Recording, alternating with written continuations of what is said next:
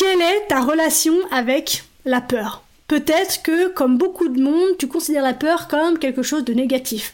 Peut-être que tu perçois qu'elle te freine, qu'elle t'empêche d'avancer et donc de te réaliser pleinement. En fait, tout à fait entre nous, comment me débarrasser de la peur est une question que je reçois vraiment souvent, que ce soit en commentaire de contenu que je propose sur les réseaux ou même en coaching. Et si je te disais que la peur peut être ton plus grand guide? Eh bien, dans ce nouvel épisode, je te propose de voir ensemble comment est-ce qu'elle peut jouer un rôle central dans ta vie en t'aidant à prendre le pouvoir de ta vie. Et pour cela, j'ai choisi de te décrire les 7 peurs que je reçois, que je croise le plus souvent en coaching, et de te montrer comment est-ce que tu peux les transformer en opportunités de croissance. Bienvenue dans Bien avec soi, le podcast créé pour te permettre de faire la lumière sur tes zones d'ombre et donc de connaître, accepter et embrasser qui tu es dans ton entièreté. Ce voyage en toi que je te propose est la promesse de vivre une plénitude émotionnelle ineffable et la liberté absolue d'être qui tu es. Pour cela, je te parle de développement personnel, de coaching, de philosophie, de spiritualité, de résilience, de mindset et aussi de mes apprentissages. Je suis Marie Perron, coach spécialisée dans le shadow work je suis absolument ravie de partager cette aventure avec toi. Comme beaucoup, donc, il est possible que tu perçoives la peur comme une émotion négative. Eh bien, je t'annonce dès maintenant qu'en réalité, la peur peut être ton meilleur guide vers la responsabilité, l'autonomisation et encore l'authenticité. En faisant plus attention au feedback de tes craintes, tu te rendras compte qu'elles t'offrent en fait la possibilité de devenir plus centré, plus équilibré et plus objectif et donc d'avoir une plus grande maîtrise dans les sept domaines de ta vie. Mais avant de te lancer dans la description des sept peurs que je croise le plus et de la façon dont on peut les transformer en opportunités de croissance, je te propose qu'on revienne sur simplement qu'est-ce que la peur? Eh bien, la peur est simplement une émotion polarisée qui résulte de l'hypothèse que tu formules consciemment ou non que tu es sur le point de vivre dans un avenir immédiat ou lointain plus de pertes que de gains, plus de négatifs que de positifs, plus de douleurs que de plaisir, plus d'inconvénients que d'avantages ou encore plus de risques que de récompenses. C'est donc une hypothèse, et j'insiste vraiment fortement sur ce mot, que tu vas probablement vivre ce que tu perçois comme une expérience négative. La peur, qu'on peut également appeler ici phobie ou cauchemar, a la filia ou la fantaisie comme contraire. On peut prendre l'image de l'aimant avec ses pôles positifs et négatifs. Il existe deux sources de peur essentielles chez les êtres humains. La première, c'est la peur de perdre ce que l'on veut, et la seconde, c'est la peur de gagner ce qu'on essaie d'éviter. Pense par exemple aux animaux sauvages qui craignent de perdre leur proie, donc leur nourriture, donc la vie quelque part. Et la peur de gagner quelque part des prédateurs. Et donc, ils seront à leur tour consommés et donc considérés comme morts. Et bien, c'est ça qui est en jeu pour toi également. Je te donne un exemple plus proche de toi pour que ça puisse être plus clair.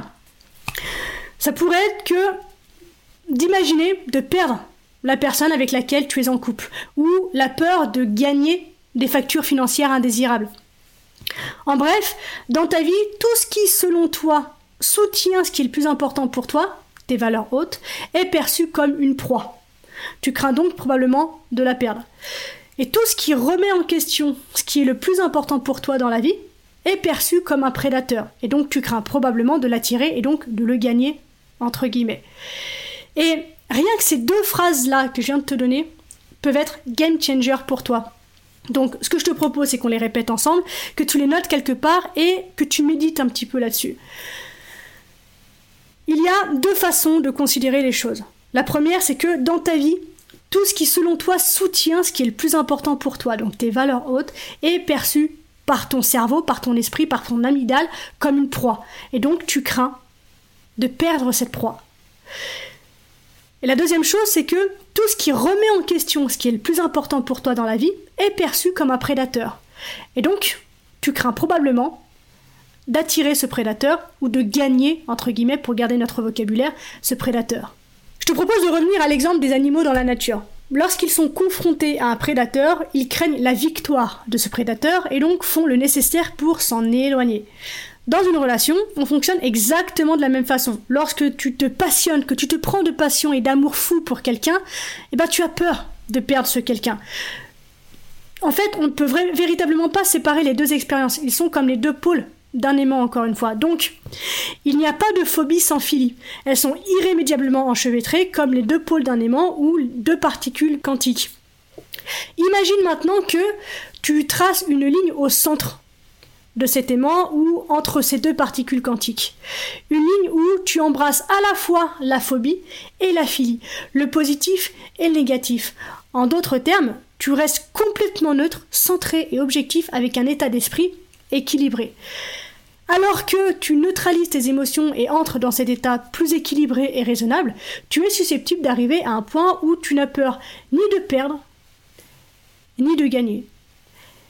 Et c'est ce que j'ai envie de te proposer de toucher du doigt aujourd'hui dans cet épisode. Et pour ça, tu as à ta disposition ton intuition, tes boucles de rétroaction qui essaient constamment de t'aider à atteindre cet état d'équilibre et d'objectivité. Si tu es amoureux et conscient uniquement des avantages de la personne dont tu es amoureux ou amoureuse, ton intuition essaiera de te sensibiliser aux éventuels inconvénients de la présence de cette personne dans ta vie. Si tu n'es conscient ou consciente que des inconvénients de cette personne, de la présence de cette personne dans ta vie, ton intuition, encore une fois, te permettra de voir les avantages et donc, encore une fois, de te ramener à l'équilibre. Donc, est-ce qu'on n'est pas d'accord pour dire une nouvelle fois que la peur est un mécanisme de rétroaction précieux pour te faire savoir que tu as une perception biaisée, polarisée, et que tu recherches une filia unilatérale ou un fantasme, et que donc ce que tu te demandes d'atteindre, ce que tu t'attends à vivre, n'existe pas. Si tu me neutralises et embrasses les deux côtés simultanément de la situation, tu pourras devenir encore plus ton moi le plus authentique, le plus équilibré et le plus serein. Encore une fois, on en revient à ce que je t'expliquais dans l'épisode sur l'authenticité.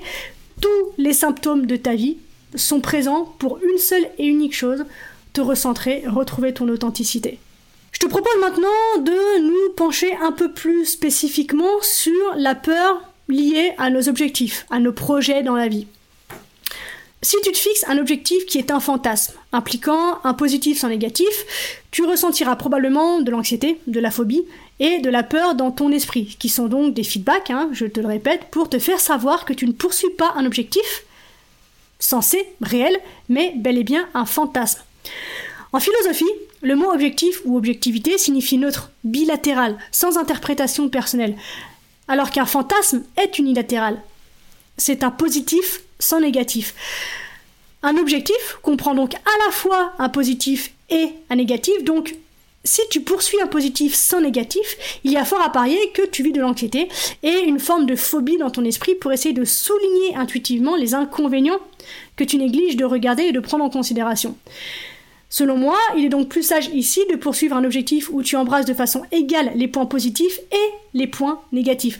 En faisant ça, eh bien, tu es beaucoup plus susceptible, à mon sens, d'atténuer les risques, de modérer les attentes et donc d'anticiper et de préparer les défis, les inconvénients qui vont inévitablement émerger sur ton chemin. Par exemple, imagine que tu souhaites t'aventurer sur Mars. Eh bien, il est crucial pour toi de ne pas compter uniquement sur une pensée positive. Si tu ne te concentres que sur un côté et négliges de considérer les pièges potentiels, les erreurs potentielles, les loupés potentiels, eh bien, tu manqueras de préparation et donc d'un véritable objectif. Ici, tu as probablement plus un fantasme, tu nourris probablement plus un fantasme qu'un véritable objectif. Et c'est la cause profonde des phobies, c'est la cause profonde de l'anxiété qu'on peut expérimenter aujourd'hui, c'est la peur de perdre ce que nous recherchons et la peur de gagner ce que nous essayons d'éviter. C'est la peur de perdre ce que nous désirons et la peur d'acquérir ce à quoi nous voulons échapper qui mène à la souffrance en fait, qui mène à la peur, qui mène à cette imagination débordante et qui mène finalement à l'inertie. Et d'ailleurs, ce concept de souffrance s'aligne sur ce que le Bouddha a cherché à transmettre, puisque finalement ce sont précisément ces mots, à savoir que euh, la souffrance humaine a pour origine le fait de vouloir ce qu'on ne peut avoir et de ne pas vouloir ce que inévitablement on a. Mais bref, c'est pas le sujet aujourd'hui. Maintenant que ça c'est clair, quelles sont alors les sept peurs qui surgissent le plus souvent en raison donc des sept fantasmes qui leur correspondent? La première peur, c'est la peur de la perte du savoir, c'est-à-dire la peur de ne pas posséder suffisamment d'intelligence ou de connaissances, de ne pas être assez intelligent ou de ne pas posséder les qualifications nécessaires à la réalisation d'un objectif. Cette peur comprend également pardon, la perte de connaissance et de mémoire. Les gens hésitent souvent à agir parce qu'ils craignent de ne pas avoir assez de connaissances, de ne pas en savoir assez. Ils ont le fantasme qu'ils devraient tout savoir et ont une phobie autour du fait qu'ils ne sont pas assez préparés ou qu'ils n'ont pas les bonnes compétences. En conséquence, ils ont tendance à hésiter, à tergiverser et à se frustrer au lieu d'agir. Comment est-ce qu'il est possible de dissoudre ou d'équilibrer cette peur? Il est sage selon moi de noter, une fois de plus, que la peur n'est pas ton ennemi. Bien au contraire, c'est un signal, j'espère que tu le comprends maintenant, que tu poursuis probablement un fantasme, que tu dépasses ta base de connaissances et que oui, tu vas au-delà de ce que tu sais présentement. Et entre nous, je trouve que c'est une réponse fort intéressante au syndrome de l'imposteur. En d'autres termes, le fantasme déclenche l'anxiété et la peur de l'insuffisance dans le but de t'aider à fixer des objectifs qui sont réels, qui sont atteignables, qui sont sensés et qui sont dans des délais eux aussi réels, atteignables et sensés. La deuxième peur, c'est la peur de l'échec, donc la peur de perdre euh, un client, une opportunité, un objet important pour toi dans le cadre de ta réussite qui découle le plus souvent du fantasme du gain. Plus le fantasme est grand, plus ta peur de la perte est susceptible d'être grande également. Et donc, plus tu fantasmes sur l'obtention de clients par exemple, plus tu es enclin à projeter des hypothèses sur leurs besoins au lieu de les comprendre véritablement. Donc, comment dissoudre ou équilibrer cette peur de l'échec pour éviter la perte de clients ou de personnes importantes pour toi dans ton entourage, il est sage selon moi de considérer les obstacles et de déterminer ce que ces personnes recherchent dans leurs interactions avec toi. Ne pas anticiper et répondre directement à leurs besoins entraîne souvent leur départ. Par conséquent, cette peur de perdre des clients est une rétroaction précieuse selon laquelle il serait sage de répondre aux besoins réels de tes clients pour un échange durable et équitable. Une fois que tu as établi un véritable objectif, cette peur se dissipe le plus souvent car tu as dissous le fantasme et fait l'équilibre. Il s'agit donc pour toi de ne pas émettre d'hypothèses depuis ta seule source, mais de bel et bien intégrer la réalité de la présence de la personne dans la relation que tu as avec elle. Plus tu t'éloignes et plus tu fais les choses depuis ton seul centre, moins tu prends en considération l'autre, et donc plus l'autre t'échappe. De même, en finance, il peut y avoir une peur de perdre de l'argent ou de ne pas en générer assez. Cette peur, elle a tendance à survenir en raison d'un manque de diligence raisonnable et du jeu que tu joues avec des probabilités au lieu de prendre le temps de rechercher les investissements avec des probabilités élevées, des valeurs moyennes et une valeur intrinsèque. Et ce, quelle que soit la forme de cet investissement, ne te limite pas à une forme en te disant, bah, de toute façon, qu'est-ce que j'en ai à carrer, de toute façon, j'investis pas en bourse, par exemple. Et donc comment dissoudre ou équilibrer cette peur de perdre ou de ne pas générer assez d'argent? Encore une fois, selon moi, il est sage d'aborder les investissements et les affaires en mettant l'accent sur la probabilité plutôt que sur la fantaisie, le fantasme. Fantasmer à devenir le prochain Amazon sans diligence raisonnable, sans stratégie, sans tactique et sans répondre aux besoins réels de tes clients, de la demande en fait, est très susceptible de conduire à la déception et donc nécessairement à la peur dans ton entreprise, au sens d'entreprendre, notamment donc au niveau de ton succès financier. La quatrième peur que je vois souvent, c'est la peur de perdre des relations. Si tu es amoureux ou amoureuse d'une personne, donc ça c'est ta philie ou ton fantasme, tu as probablement peur de la perdre, et ça c'est ta phobie ou ton cauchemar. La peur de perdre un individu peut également s'accompagner de sentiments de jalousie et d'envie envers toute personne que tu perçois comme pouvant remettre en question la relation ou te voler l'individu sur lequel tu as jeté ton dévolu. Comment dissoudre ou équilibrer cette peur? Il est sage selon moi de comprendre et de prendre en considération la hiérarchie unique de valeurs de la personne qui partage ta vie et de dissoudre toutes les attentes fantasques tu projettes sur cette personne qui partage ta vie. Si tu t'accroches à un fantasme de qui cette personne est, tu peux jouer malgré toi le rôle de l'opprimé. Et elle peut ressentir un déséquilibre qui l'oblige à garder ses options ouvertes jusqu'à ce qu'elle trouve une correspondance plus égale, plus équilibrée pour elle. À mes yeux, le véritable amour implique d'embrasser les deux côtés d'un individu, puisque la majorité des gens veulent être aimés et appréciés pour qui ils sont véritablement pas pour une partie d'eux. Ils ne veulent pas être surpris en train de vivre une version fantasmée de même que toi, tu projettes sur elle. Cinquième peur, la peur du rejet dans les interactions sociales, qui découle souvent de la mise sur des piédestaux et du fait de leur donner le pouvoir de valoriser leurs opinions par rapport aux tiennes. Il s'agit ici d'une perception déséquilibrée qui entraîne souvent la peur de perdre cet individu que tu admires, que tu exagères, que tu exagères, pardon, que tu mets sur un piédestal. Et donc, Comment dissoudre ou équilibrer cette peur? Eh bien, cette peur du rejet est un retour précieux pour te faire savoir que tu as un fantasme sur l'individu, que tu fantasmes justement, que tu admires, et c'est pourquoi tu apprécies probablement son opinion plus que la tienne. Si tu prends le temps et fais le travail pour équilibrer tes perceptions sur cet individu, tu es de plus en plus en mesure de répondre à ses opinions sans crainte, sans te minimiser et sans dévaloriser les tiennes personne ne vaut la peine d'être mis sur un piédestal.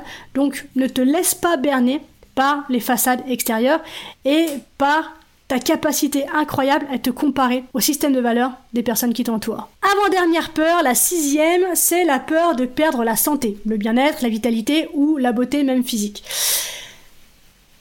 Par exemple, si tu es une belle femme et que tu te retrouves soudainement dans la soixantaine, tu percevras peut-être une disparition progressive de ta beauté, du moins aux yeux des plus jeunes ou de ta jeunesse à toi. Cela peut provoquer la peur de perdre ta beauté physique, mais aussi ton endurance, ton énergie, ta force, ta santé globale en fait, donc une perte qui découle probablement du fantasme que tu associes à ces qualités et des plaisirs supposés que ces qualités sont censées t'apporter. Plus tu as de filia sur ton apparence et ta jeunesse, donc filia égale fantasme égale désir, plus tu as de chances d'avoir une phobie sur le vieillissement. Et donc, encore une fois, comment dissoudre ou équilibrer cette peur? Eh bien, il est sage de comprendre que chaque étape de la vie apporte son propre mélange de douleur et de plaisir, son propre lot d'avantages et d'inconvénients, et que donc, les peurs que tu ressens lorsque tu es jeune diffèrent de celles que tu ressens lorsque tu es plus vieille, mais tu rencontres toujours des attachements, des désirs, des filias et des aversions, donc des phobies, des cauchemars, des rejets. Enfin, septième et dernière peur, c'est la peur au niveau de la spiritualité. Par exemple, tu peux avoir un fantasme sur l'au-delà et ensuite craindre la perte de cet au-delà. Certaines personnes promeuvent ces fantasmes dans le but de donner un sens et de t'empêcher d'avoir des opinions nihilistes. Donc, comment dissoudre et équilibrer cette peur? Eh bien, la sagesse ici veut qu'on prenne le temps d'accepter que les peurs que nous ressentons compensent les fantasmes auxquels on s'accroche ou auxquels on est devenu accro. En fait, pour chaque peur, tu l'auras compris, il y a une paire filia-phobie. Il s'agit d'aller observer quels sont les inconvénients du fantasme et quels sont les avantages de la phobie.